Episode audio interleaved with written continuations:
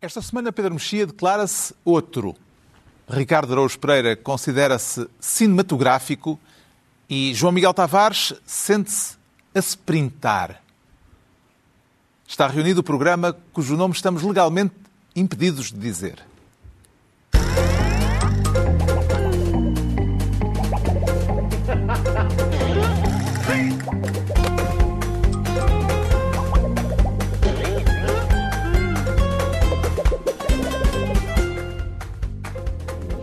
Cujo nome estamos legalmente impedidos de dizer tem o patrocínio da Lexus, uma marca automóvel extraordinária que não impede a utilização do seu nome neste podcast. Descubra mais em amazingstories.lexus.pt.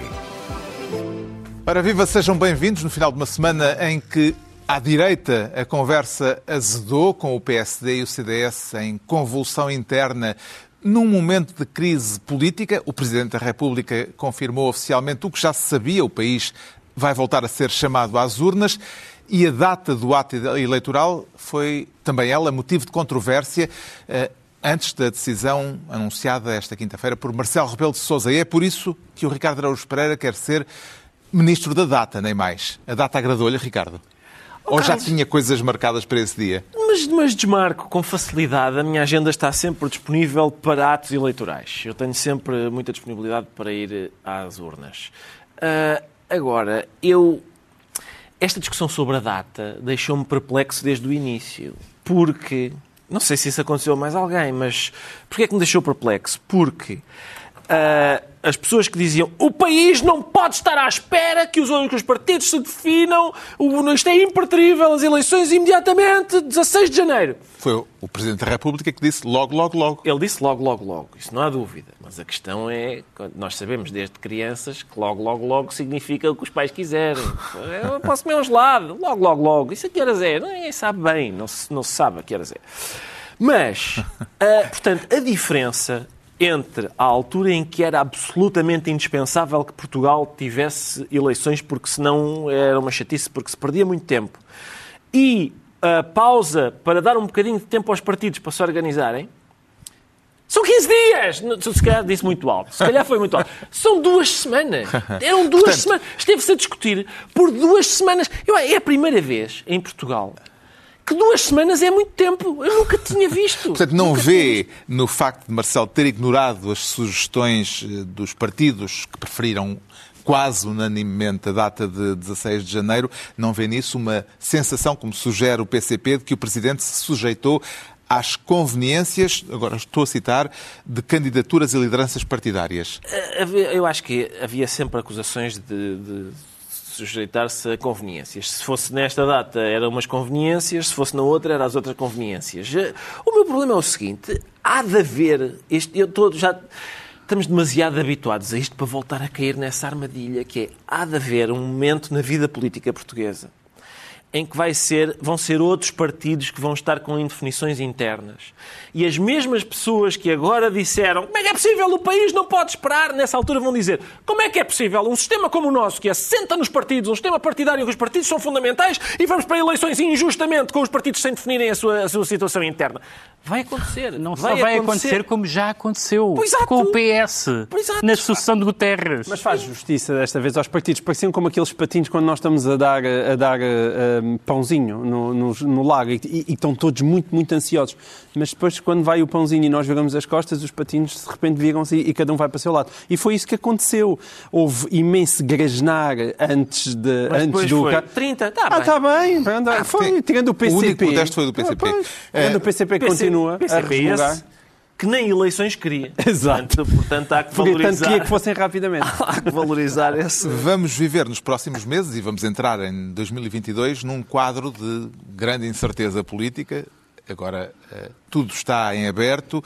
Em que medida é que se joga nisto também a redefinição do papel político do Presidente da República, João Miguel Tavares? A conversa, da a conversa da redefinição do papel do Presidente da República é tão antiga como a nossa democracia. Eu bem gostava que o papel se redefinisse um bocadinho, mas não eu, acho eu não que seja digo com da- Marcelo. da instituição presidencial, digo eh, do, do mandato de Marcelo Rebelo de Sousa em concreto. É, eu- que vai deixar de poder ser o Presidente das selfies eh, e Não dos parece. beijinhos não e abraços. Parece, não parece. Os beijinhos e abraços já Marcelo- deixou de ser desde que veio a pandemia, não não é? É, sim, mas é, eu, para mim, Marcelo, eu gostava que ele falasse um bocadinho menos e intervisse um bocadinho mais, curiosamente. Porque eu acho que são mesmo coisas que não têm nada uma a ver com a outra. Não é por se falar muito que se tem uma intervenção muito efetiva naquilo que é a Queria que vida ele política do um país. bocadinho mais de que maneira? Eu, por exemplo, nestas eleições, para mim era muito importante, antes delas acontecerem, o próprio Presidente da República apresentar uma listazinha daquelas coisas eh, que convinha que nós ouvíssemos todos, enquanto eleitores, durante a campanha eleitoral. E eu não sei se o Marcelo vai fazer isso, não o estou a ver fazer isso. Eh, acho que ele deveria impor não necessariamente, até porque ninguém sabe o que é que vai acontecer, o, o- o famoso, os famosos acordos pós-eleitorais, mas eu acho que é muito importante ele, pelo menos, hum, incentivar os partidos a esclarecerem antes das eleições com quem se querem coligar, para onde é que querem realmente ir. Não íamos falar disso mais adiante? E íamos, íamos, mas eu estou já aqui a fazer a minha introdução. É um teaser. Isso costuma É um irritar pequeno o teaser. moderador. É por mas isso, vai já me calei, risco. já me calei, já me calei. Bem, além do PCP, ninguém mais questionou abertamente a data escolhida pelo Presidente. Portanto, o próximo passo é o do calendário da clarificação interna à direita. Parece-lhe que PSD e CDS ficaram com tempo suficiente para arrumar a casa, Pedro Mexia? Ou mesmo assim será insuficiente? Depende, se for um método Maricondo, por exemplo, talvez quer tirar tudo fora, eh, talvez consiga arrumar. Aliás, o CDS já está a tentar esse método, tirar tudo fora, esvaziar os Nem tudo, armários. nem tudo. Eh, eh, Só as Mas ela depois que eles diz que não gosta de livros. eu acho que, eu acho que, eu, eu- Eh, Os Não- livros também vão fora. Vai tudo fora. Portanto, Nós- não, é um método que não se, acho que não se nos aplica. se o, se o, se o eh, semipresidencialismo é esquisito, e é, eh, ao menos podemos ter a noção de que há precedentes. Houve um precedente, eh, e portanto, para comentar um presidente que eu posso comentar, que é o presidente Sampaio, o presidente Sampaio esperou pela sucessão do PS. E eu acho que eh, eh, a ideia de que os partidos se organizem para ele- às eleições não interessa só aos partidos, mas interessa, interessa ao país. Portanto, eu não vejo Mas parece-lhe que com os calendários que conhecemos agora, ainda vamos falar também Sim. um pouco mais dos calendários, não tarda nada, mas eh, eh, tendo em conta aquilo que se sabe do que vai ser o eh, a definição interna à direita, sobram o quê? um mês de campanha eleitoral. eh, e, e depois, no caso de, no caso de, de- se Paulo Rangel, por exemplo, for eleito, tem que, tem que apresentar listas à, à, à Udini, tem que de repente aparecer e tirar eh, listas de Porto Alegre. se calhar já está feito. Faça se calhar já está feita. Não, mas há muita, há muita há uma mercearia até lá. É, são os prazos são muito apertados, mas... É menos mas- mercearia. Mas é o que é, as coisas conseguem. Aliás, o próprio Rui Rio já falou de acelerar os processos, não sei exatamente o que é que isso quer, quer dizer, mas já o Rui Rio está a ser, aliás, bastante pragmático em relação a isto tudo. Não se queixou da data, etc. E, portanto, ah, isso é um, é um, é um bom sinal. Sim, Eh, Justamente este fim de semana reúne-se o Conselho Nacional do PSD. Eh, Quão turbulenta, Ricardo Araújo Pereira, lhe parece que pode vir a ser a disputa interna pela liderança entre Rio e Rangel? Acho que vai ser bastante turbulenta porque eu já assisti, já tive a oportunidade de assistir a disputas deste género. Porque, claramente, o que aconteceu foi... Rui Rio apostou no seguinte. Isto vai cair de podre e eu vou deixar-me ficar aqui sentado à espera que caia. E estou a seguir na fila, a seguir na fila tenho a senha, a senha é minha. Ele está, está com a senha, finalmente ele está a chegar ao guichê Para a fruta podre. tem a senha, Da fruta mas podre. tem a senha, ele tem a senha, está em primeiro lugar, tem a senha dele. E veio o Rangel e diz: Não, não, eu, eu acho que estou à sua frente. Eu já assisti a isto na, na- em padarias e realmente é uma luta sangrenta. Em padarias em 2015. É, exatamente, eu já vi em vários sítios e é uma luta sangrenta. Não, não, eu é que estou primeiro. Não, desculpa, eu é que estava. E, portanto, Em isso- 2015, com o PS. Seguro António Costa. Sim, segura António Costa, claro. E, portanto, quem está, quem está à frente na fila com a senha para ser atendido a seguir. eh, Aliás, este, este, eh, esta semana, os ânimos entre militantes eh, do PSD já se exaltaram à porta da sede distrital do partido, na madrugada de quinta-feira, ao ponto de ter sido preciso chamar o piquete da PSP para acalmar eh, os circunstantes. eh, Portanto, vai ser. Isto é o pronúncio de uma campanha quente. Eu espero que sim, Carlos. Eu- o meu problema é Mas claro que o- esperas, Sim, não o PSD. um programa Gostava que houvesse mesmo Tens dois Tá, programas. bufatada. expectativas são as opostas do país, desde o Aquilo, país. São, são. aquilo que tens a lamentar é não haver Não há imagens dessa imagens intervenção, desta intervenção da da. PSP. O que eu pedi aos militantes do PSD é que quando houver serrafusca, que saquem dos seus telemóveis. Então, é tão fácil hoje em dia, toda a gente tem um telefone. produzam não comédia custa nada, não custa nada assim, filmar o que se está a passar, a intervenção da PSP, a carregar sobre as duas fações. Eu, o, meu, o que é que eu lamento é que o, o PSD tem, como aliás se nota por esse, por esse episódio, tem muita habilidade para fazer oposição a si próprio, menos habilidade para fazer oposição a, a outros, eh, a outros partidos. Mas talvez, talvez o, o, o conhecimento adquirido nesse, nesse processo de oposição interna possa Permita ser... transportar isso para a campanha Exato. Vamos ter uma campanha, eh, primeiro eh, a campanha interna do PSD, depois a campanha das legislativas, em qual eh, das duas é que prevê mais sarrabulho. Sim, por causa desta vocação do- dos sociais-democratas para fazerem a oposição a si próprios, talvez, talvez e, e também por causa daquilo que já disse sobre a fila do pão, ah, talvez haja mais sarrabulho na, na, na eleição interna. De outro, por outro lado, eh, depende de quem for o vencedor, porque há um, há um jovem eh, contendor que está mais eh, está ansioso para fazer oposição externa.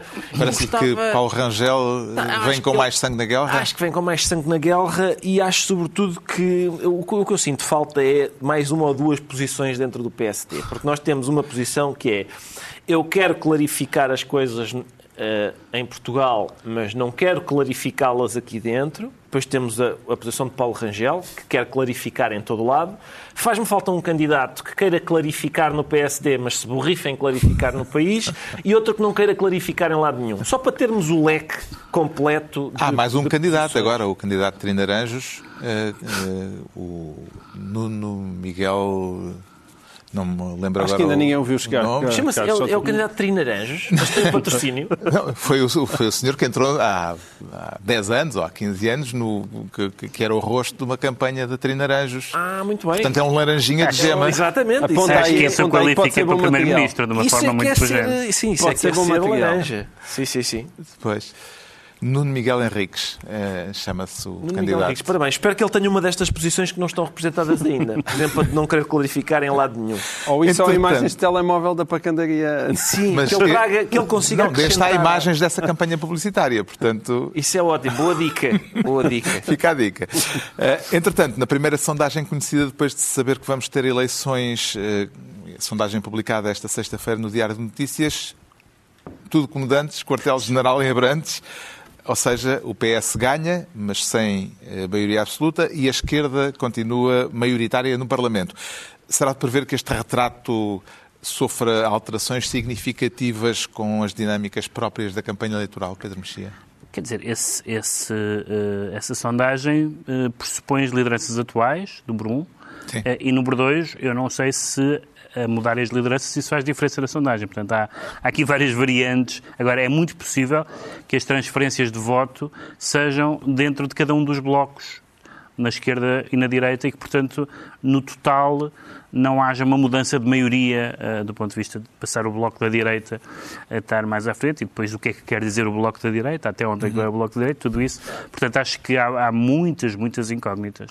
Que diferença essencial é que poderá resultar do facto de vir a ser eh, Rio ou Rangel a concorrer à frente do PSD? Carlos, eu desenhei aqui 27 cenários. Eh, Estou a brincar, não desenhei cenários, mas sou forte a desenhar cenários, mas talvez não tenhamos tempo para 27. Mas Não. eu creio, não, eu creio que era aquilo que eu dizia antes. Eh, Não quero estar a. Mas não sei se remeter nem, nem com disse. 27 cenários sei se, se acertaria. se porque conseguimos acertar as variáveis neste momento eh, em, em jogo são tantas. São várias. Parece É- um jogo de xadrez que tem Pois- uma multiplicidade enorme de É- posições possíveis. Sim, e o que, é, o que torna isto ainda mais fascinante é que hum, parece que no final, quando chegarmos ao desfecho desse jogo de xadrez com inúmeras variáveis possíveis, vamos ficar exatamente no ponto em que estávamos antes do jogo ter começado. Cheira-me, cheira-me.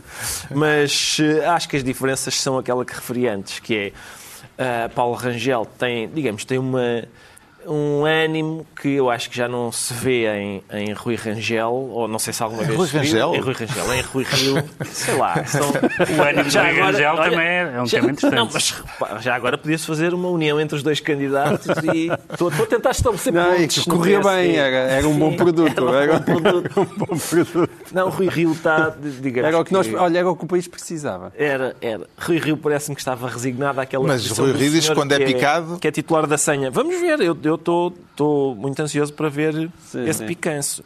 Será de prever desta vez um cenário de maior polarização do que em 2009, eh, João Miguel Tavares, com o regresso do voto útil? Ou, pelo contrário, vê no horizonte a perspectiva de se acentuar a tendência para a fragmentação política? Eu o que vejo no horizonte é que ninguém faz patavina de ideia do que é que vai acontecer. Quando o Adam Smith inventou a história da mão invisível, é que ele percebeu que essa coisa, tipo do planeamento central, é impossível, porque são tantos os agentes económicos livres a atuar no mercado que ninguém sabe para onde é que as- a, a direção que eles tomam e as direções dos seus desejos. E é o que está, de certa maneira, a acontecer eh, atualmente na política portuguesa. Eu acho que isto temos de- diante de nós aquelas que são as eleições mais imprevisíveis, se calhar em há, muito, há tempo. imprevisibilidade. Não sei se há a mão invisível. Não sei se há um sentido eh, eh, para o qual eh, tenderá naturalmente eh, a história, o rumo da história. Certo, quer dizer, a mão visível também não é necessariamente isso. é- há porque é, a mão. Tu saberás, é, é o, o que, o que vai acontecer é muito parecido com aquilo que aconteceu agora depois do chumbo do orçamento, que é, depois do chumbo do orçamento, vêm pessoas extremamente inteligentes, como nós, explicar porque é que o orçamento chumbou. Não é? E as razões todas. E tudo pare- parece... E é fácil. Sobretudo as pessoas que, como nós, não o previram. Exatamente. Sim, que se estavam mesmo a ver. Todas Exatamente. essas razões Nós a seguir mesmo a- vamos. Ah, não, Desde então- 2019, É, pelo Exato, estava-se a topar, não é? Então não, estava-se à espera. Mas antes. De facto, ninguém previu. E isto é sempre assim. Mesmo quando aconteceu, a, quando acontece a grande crise de 2009, de repente vem o Sr. Manel, que é, foi o Sr. Manel o único economista que previu. É, em 2005 já falou, já falou da crise de 2009. Mas, na verdade, é um bocadinho como aquele polvo que, que adivinha um os resultados dos jogos. É como o polvo, não é? Atenção. Aquele senhor simplesmente foi o tipo que em 2005 teve sorte. Disse assim uma coisa e acertou. Prever crises em Portugal Não é é, das coisas mais fáceis, mais difícil é dizer. Há de haver ali 15 dias em 2023 em que não há crise. Isso é que eu gostava de ver. Entregamos ao Ricardo Araújo Pereira a pasta de Ministro da Data, quanto ao Pedro Mexia quer ser por esta semana Ministro do CDS-MRPP. Parece-lhe que esta fusão pode ser ganhadora? Pois não, é uma fusão, é uma, é uma sei lá, uma transubstanciação, é uma, é um partido se A, a comparação foi usada por Nuno Melo na reunião do Conselho Nacional do fim de semana passado, do CDS, em que ele acusou a direção do partido de estar a fazer o que Arnaldo Matos não conseguiu fazer ao, ao PCTP-MRPP. Sim, há, há- duas maneiras de, de discutir eh, o que está a passar, sobretudo no CDS, mas, em- mas, mas também no PST, que é discutir as questões. O Conselho Jurisdicional disse isto, o- o- as convocatórias foram atempadas ou não, o portismo isto, o Ribeiro Castrismo aquilo. Então, mas Isso- não, é, Ribeiro não- Castilho. não é isso que é ser institucionalista? Não, mas eu, eu acho que essas discussões, mas como há duas versões, eu não estava lá e não vou dar por boa nenhuma das versões, mas há uma outra discussão que é a discussão política, que é aquilo que todas as pessoas, sobretudo todo o resto do mundo que não está que está fora de conselhos nacionais de partidos percebe é que os- nos dois partidos PST e CDS havia challengers que eh, eles apareceram, que as eleições, ou os congressos, ou as diretas, eh, foram marcadas para depois das autárquicas. Portanto, já estavam, já estava determinado Que são congressos esses, ordinários, que esses não é? processos, exatamente, Ordinários que está- foram antecipados pelas Foram- respectivas direções. exatamente. Para E- irem à boleia e das agora, autárquicas. e agora, e agora, as, ambas as direções eh, não querem eh, cumprir o calendário que, que tinha sido, que tinha sido estabelecido. Por uma razão que eu não sequer compreendo muito bem, sobretudo no caso do CDS, porque tudo o que eu sei sobre a atual situação do CDS é que Francisco Rodrigues Santos voltava a ganhar. Portanto, ainda é mais estranho a recusa em clarificar ainda eleições. O Rio, aparentemente, Uh, recusou, depois recuou, agora não se sabe bem. Paulo Mota Pinto convocou o, o, Conselho Nacional de uma forma que dá origem a várias interpretações sobre o que é que vai lá ser discutido, se é ou não. Então, o Adil... vai, este vai ser, fim de semana vai ser um festim. Vai ser o para, paraíso dos juristas. Jurídico-administrativos. O, que é no...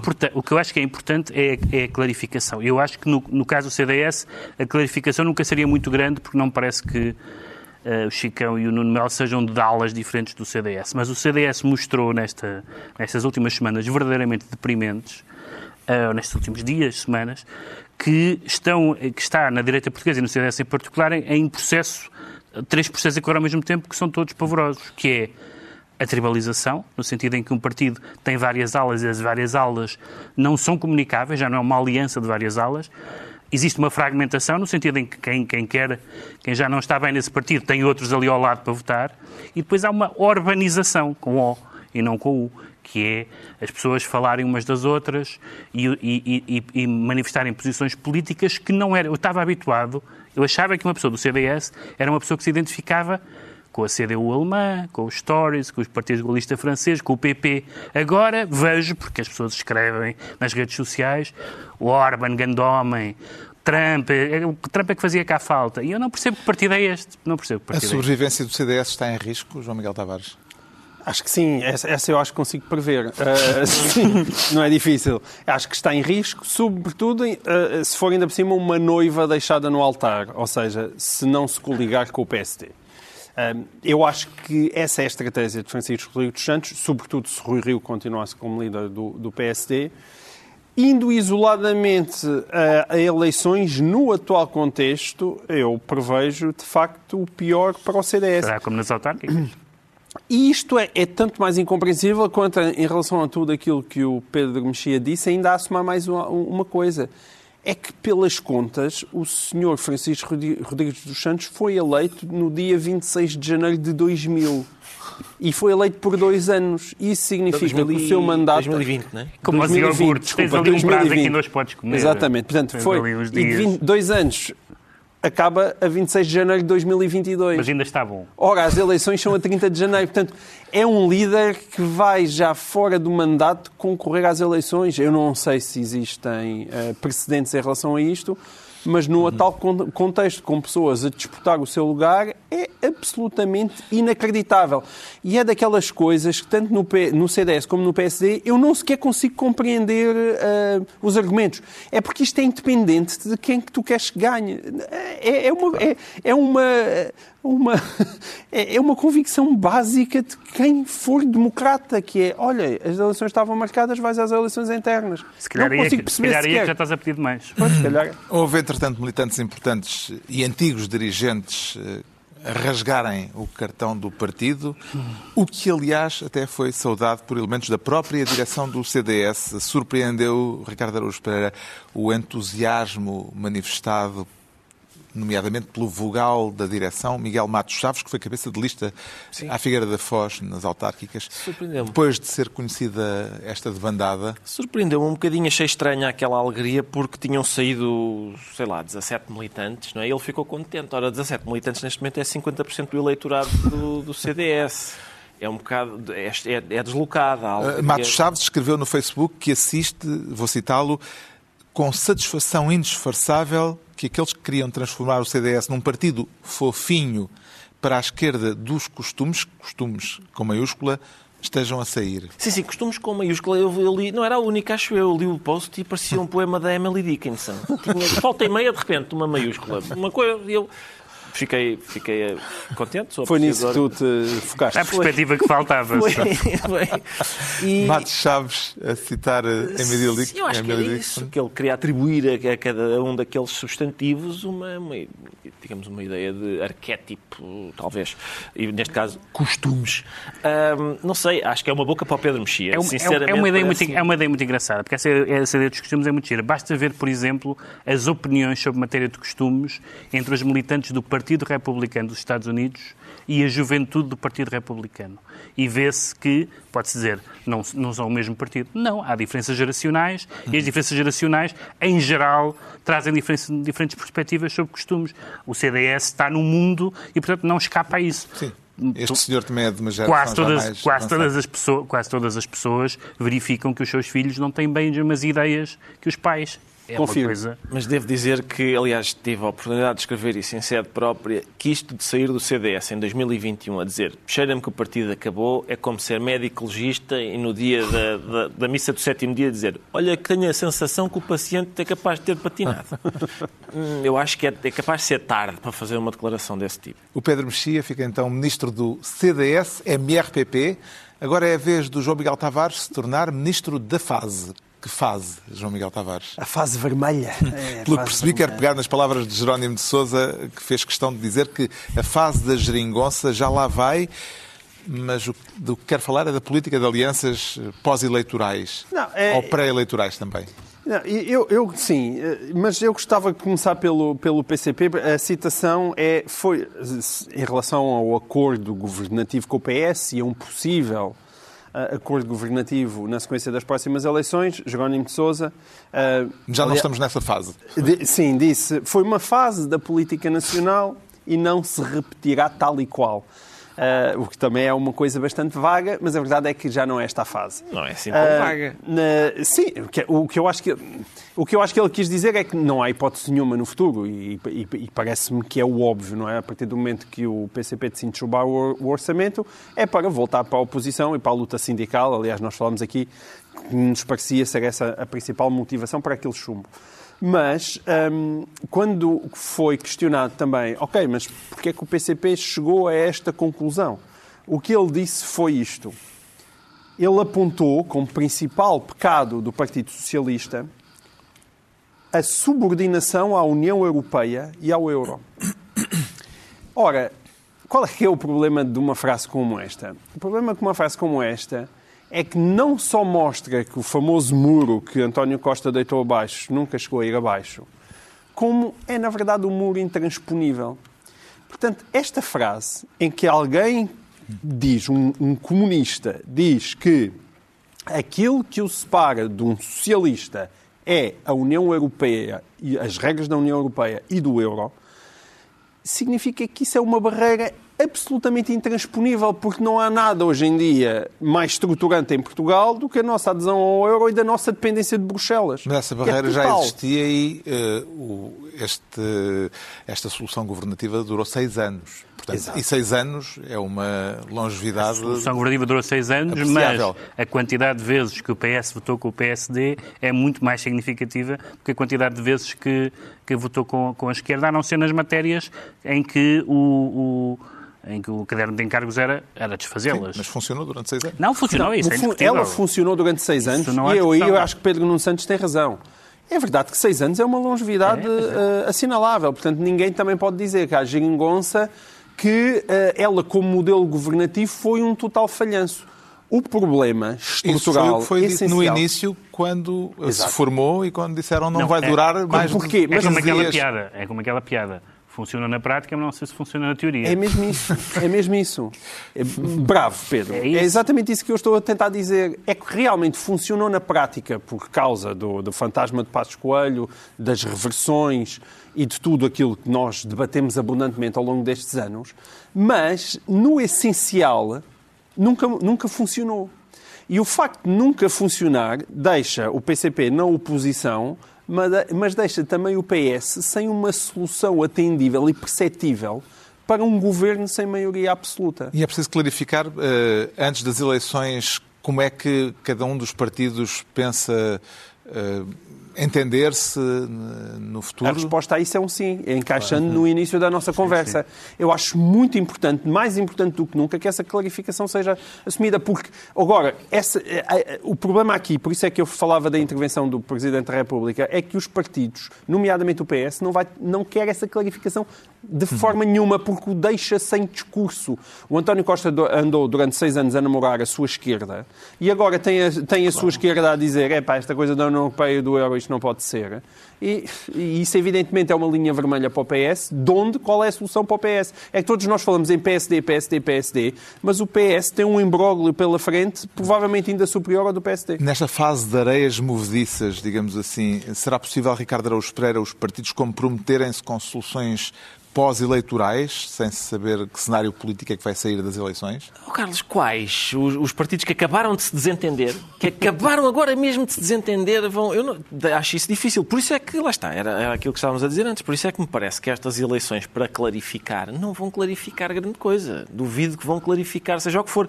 A única maneira de clarificarem é com uma improvável maioria absoluta de um dos partidos, ou há uma outra maneira que também não parece assim tão provável, mas o, já se tem ouvido o PS a dizer assim: quem é muito simpático, sabem quem é? É o PAN.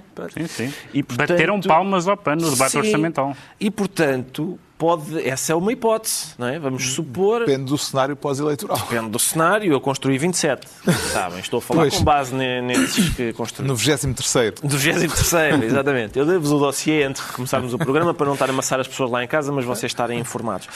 E, e portanto, a questão é essa: é, não parece que haja, que haja clarificação possível hum. nesse sentido. As pessoas acabaram de se, desentender, de se, de se desentender. Como é que se espera que se entendam uh, só porque vai haver eleições? Bem, o Presidente da República, uh, lemos no Expresso do fim de semana passado, gostaria que houvesse um acordo de cavalheiros entre PSD e PS para que o segundo mais votado viabilizasse uh, Sim, mas um é uma ideia bonita do é, mais é, votado. É uma ideia bonita que ele, uh, ele avança com o seu próprio exemplo, não é? Ele próprio Sim, uh, no tempo do Mas eu acho que é? esse é o problema, é uma ideia bonita de um outro mundo aprovou, aprovou orçamentos dos quais discordava.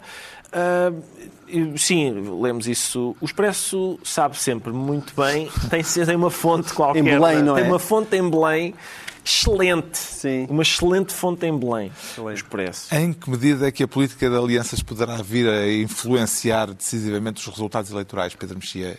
Esta definição, ou melhor, esta indefinição ou uma possível uh, definição que venha a haver durante a campanha? Sim, influencia completamente porque eu não, não acredito na, nos, nos, nos efeitos duradouros da suposta queda do muro. Aliás, basta, basta aliás, o, ver que o, a, a, lógica de, do PS vai ser, já começou a ser a da maioria absoluta, portanto, se, se a lógica é da maioria absoluta, podem chamar reforçada. Maioria reforçada. Ou que quiserem. o eufemismo e, portanto, a lógica da maioria absoluta é, é de não precisar de contar com terceiros. Sim, ou maioria reforçada mais PAN. É, ou a maioria reforçada mais PAN. Agora, há uma coisa que isso veio para ficar, que é a maioria, a necessidade de governos com apoio maioritário. Não vai haver governos minoritários, não há clima para haver governos minoritários.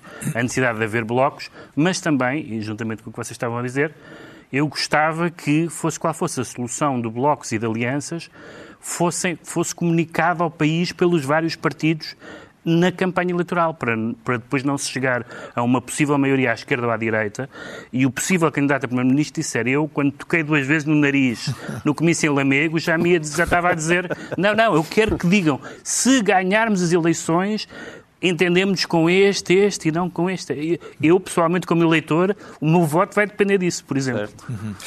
O João Miguel Tavares fica assim ministro da fase e estão entregues as pastas ministeriais por esta semana, que esgotaram grande parte desta emissão. A altura para sabermos, passar a outros temas, porque é que o João Miguel Tavares, ainda ele, se sente a sprintar. E esse sprint é em direção a que meta, João Miguel Tavares? Então, é o famoso sprint de pacotes, de pacotes legislativos, hum. não é? Uh, quando. Um... Vê algo de errado nisso? Quer dizer, depende, depende do pacote legislativo. Eu consigo perceber que haja, ainda agora foi eh, aprovada a eutanásia, foi chumbada a ida do Tribunal Constitucional, portanto, há coisas que estão a ser discutidas e, de facto, o Governo é continua em casa, funções, assim. e há um arrumar de casa, há, há, há dossiês que se estão a trabalhar e tudo isso. O mais volumoso é o do lítio, exato. e presumo que era agora, esse que queria é, abordar. É, é isso é que eu proponho às pessoas para estarem atentas. A exploração um, do lítio. De repente, de repente apareceu um, a história do lítio e foram fechados 14 compromissos entre o Estado e empresas privadas, correspondendo, acho eu, a, a nove, a, a, nove concessões diferentes. Um, e eu, eu, quando li a notícia, fiquei sem perceber bem e continuo sentado totalmente esclarecido se de repente aquilo já estava marcado mesmo para aquela ocasião e para aquele dia, ou se de repente houve uma aceleração em função uh, das eleições. Um, isso não era esclarecedor. E depois houve um comunicado que, diria, que disse que aquilo já, já estava mais ou menos programado. Não estou totalmente convencido também e, portanto, é importante aí que o jornalismo faça o seu papel e que nós estejamos atentos a esses sprints de última hora.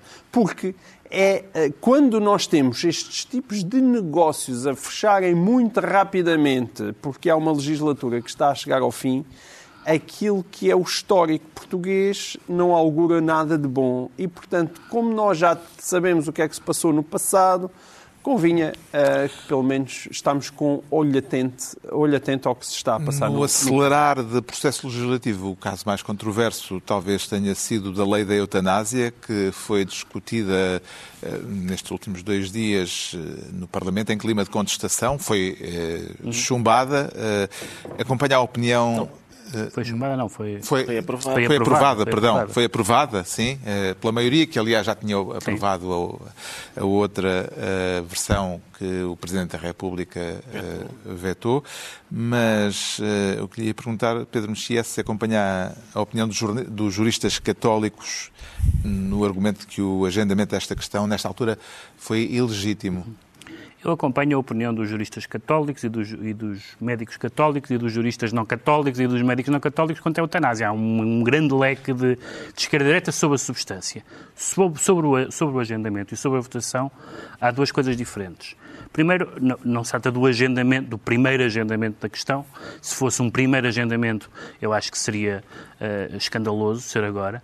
Neste caso, trata-se de, de, clarificar ou densificar, como se diz agora, certas, certas uh, cláusulas uh, um bocado vagas, o sofrimento intolerável, lesão definitiva de gravidade extrema, e, portanto, é preciso precisar o que é que isso quer dizer para superar o veto do, do, do Tribunal Constitucional. Agora, e, portanto, desse ponto de vista, é, não é um processo novo, os votos foram os mesmos, etc. Dito isto, não, de, não deixa de ser estranho que o texto fosse entregue aos deputados nas vésperas da votação, um assunto de lana caprina, como se imagina, e que uh, não se tenha, uh, justamente quando se trata de clarificar um conceito, que são conceitos médicos e filosóficos e tal, se tenha prescindido de ouvir especialistas nesta fase, porque de facto o processo é o mesmo, a lei é a mesma, mas a formulação, e foi a formulação que chumbou, o Tribunal Constitucional não falou no direito à vida, não, não foi essa a linha que o Tribunal Constitucional uh, escolheu. O Tribunal Constitucional fez objeções técnicas e que, portanto, nesse sentido, a, a precisão técnica e a audição de uh, especialistas de várias áreas teria sido aconselhável. Vê este arrumar da casa Ricardo Araújo Pereira neste processo legislativo de última hora como um expediente manhoso ou como algo natural em fim de mandato? Se calhar são vicissitudes do final de mandato. Eu, eu, quer dizer, eu percebo o ponto do Pedro sobre, sobre a necessidade de, de, a propósito da formulação ou de cumprir os requisitos que o Tribunal Constitucional uh, impôs. Lembro que o veto foi há meses. Sim, sim, sim, foi há meses, exato. Mas, mas por outro lado, também fico sempre, sempre que alguém, a propósito de uma da, da, da, da, aprovação de uma lei que ainda por cima perde, diz sim, mas porquê nesta altura? Parece-me sempre um argumento fraco. Não, é, não, um não é esse fraco. o argumento. Eu sei, o teu não é. O, o teu, é fortíssimo. É, mas não é, o, teu, o teu é muito bom, é muito bonito o teu. o teu é um lindo argumento. Mas sempre que. Mas não é o caso, não é o que eu tenho visto. Uh, sempre que o argumento é esse. É, ah, mas a esta hora, oh, a esta hora não se votam leis destas. Isso, isso já, já, já vi esse filme também antes. Na, por exemplo, na, na, eu lembro-me da é questão do aborto ser com outros problemas que há, há sempre outros problemas. Sim, Ficou esclarecido porque é que o João Miguel Tavares se declara um sprinter quanto ao Pedro Mexia, e temos de sprintar, diz sentir-se outro. Está com problemas de identidade, Pedro Mexia? Não, não, nenhum. Eh, quer dizer, há uma, identidade desconhecida. Pelos vistos, quem está a pensar, a eh, passar por uma crise de identidade são os democratas, os eh, norte-americanos. Os, os democratas, nas sondagens, quer nos democratas, quer os independentes que votam democrata, uh, têm respondido a sondagens, nomeadamente uma da, da National Public Radio e da PBS, uh, sobre quem é que preferem que seja o candidato nas próximas presidenciais, não faltam uns aninhos, uh, e então, uh, entre os democratas, Biden, está, está empatado né? Biden e outro, outro, portanto, empatar com alguém que não se sabe quem é é bastante vergonhoso, e entre os independentes é 36 Biden, 44 8, outro. Portanto, tudo menos este senhor. Uh, ora bem, o Biden Não ganhou. se vê neste o momento Biden ainda quem ganhou- poderá ser o outro. Não se vê quem poderá ser o outro. Curiosamente, não parece claramente ser Kamala Harris. Não parece que tenha, tenha tido assim uma projeção nos últimos. Mas tem havido uma série de coisas agora na- com as eleições na Virgínia. O governador da Virgínia notou-se. Os, os democratas estão a insistir, para além da debacle do, do Afeganistão, mas enfim, são debacles atrás de debacles. Disse três vezes debacle seguida. Ahm, a coligação democrata é muito frágil entre os radicais e os, e os, e os centristas.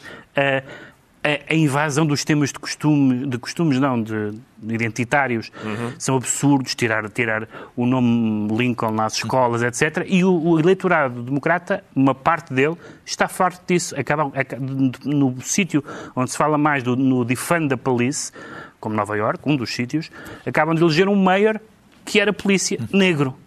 E esta Portanto, semana foi particularmente difícil para os democratas eh, em várias eleições intercalares. O caso mais significativo é o da escolha do governador da Virgínia, um estado onde Joe Biden ganhou com 10 pontos de vantagem sobre Trump eh, há um ano eh, e que agora deu uma vitória aos republicanos. Será caso para começarem a soar os alarmes entre os democratas, João Miguel Tavares? Será, claro. Eh, Não há eleições em 2022, no final de 2022, para o Congresso, e, portanto, eh, se neste momento os democratas ainda têm uma, uma muito fininha maioria, e, e a partir do momento que o Congresso vira republicano, acabou, não é? E já, já assistimos a isso no passado. Agora, é como estava a dizer o Pedro, ali o grande problema tem a ver com até que ponto é que Biden é ou não capaz de ceder à sua esquerda e de resistir à sua esquerda. Gerçekten.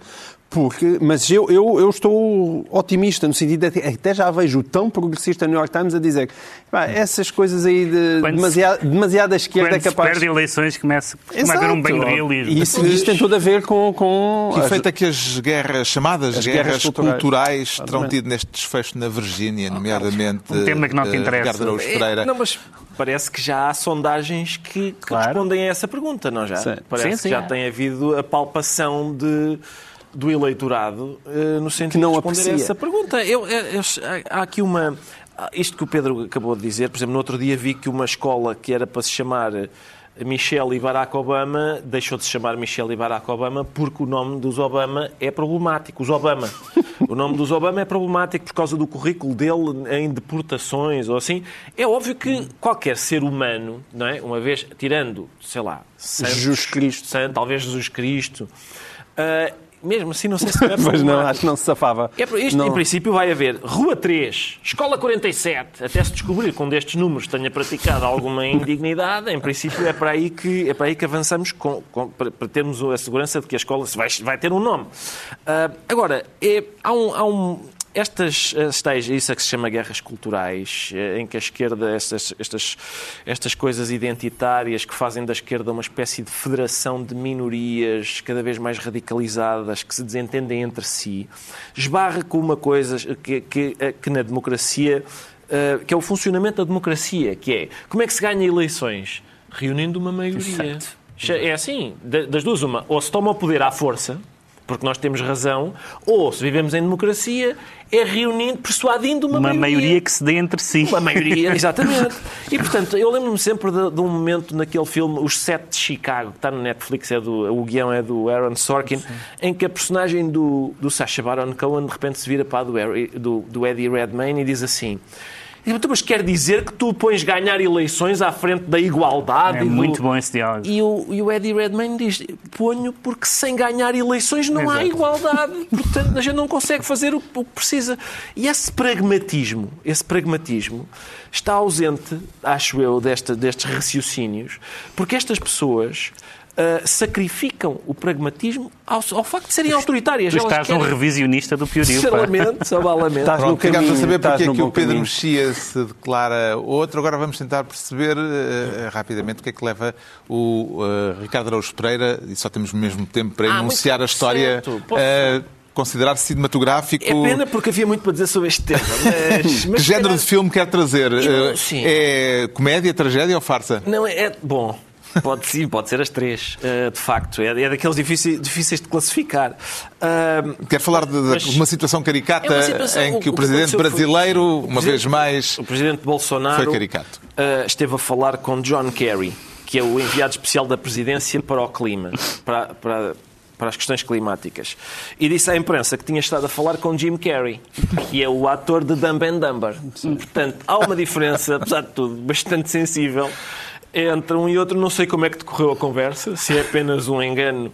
Uh... Por cima são o oposto. Atenção, o, atenção. O Carrie quase não mexe. Não, pode ter sido, o... pode ter, pode não me vais pôr a defender o Bolsonaro aqui, não? Não, não, não precisas. Pode, não, deixa é porque a história é mal contada, não é? Não, não, foi exatamente isto. Não, mas vem, aquilo vem de uma pergunta. Mas ah, aquilo vem de uma pergunta de um jornalista que lhe pergunta se ele esteve a falar com o Jim Carrey.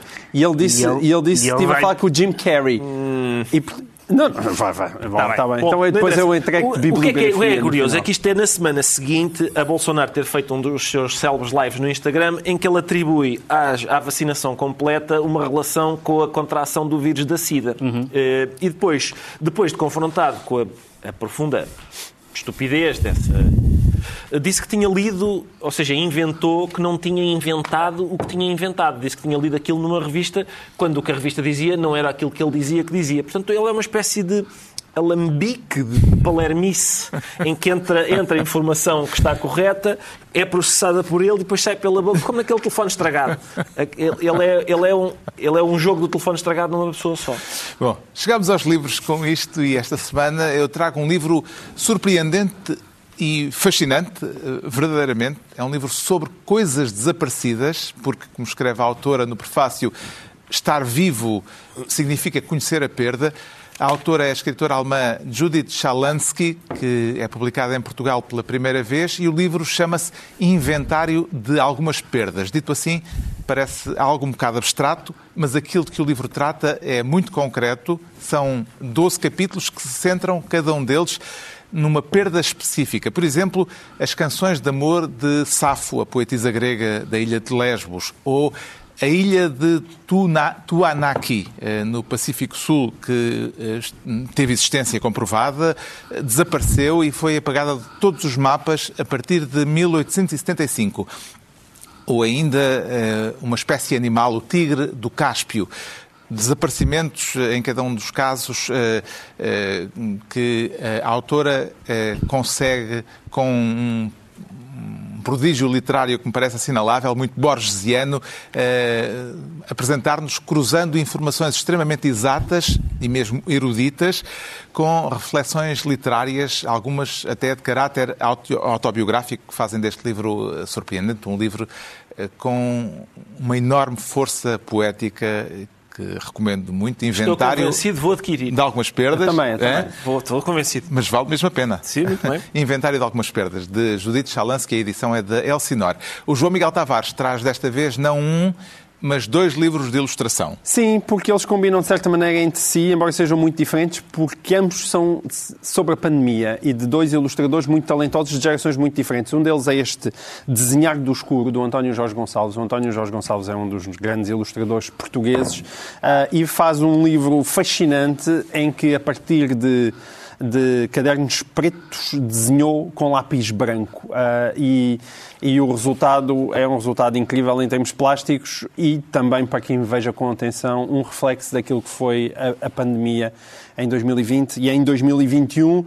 adquirir este livro, para o caso de Ricardo Augusto Pereira também estar interessado, é caro no sentido em que isto é uma edição exclusiva, 250 exemplares, tem que se pedir diretamente ao autor, encontra-se facilmente o endereço dele na net, mas custa 55 euros, portanto é mesmo para os adeptos fervorosos, mas vale muito a pena, são 250 exemplares assinados e numerados.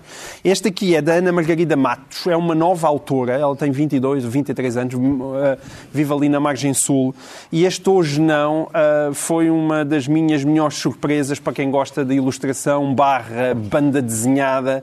Uh, porque isto é um ovni, mas é um ovni muito bem construído, de uma rapariga muito jovem e que vale a pena seguir. E é um diário da pandemia de, feito ao longo de, de 2000 e do, no início deste ano. E é um, um diário muito especial e muito original e muito bem esgalhado. Estou convencido, vou comprar. Muito bem.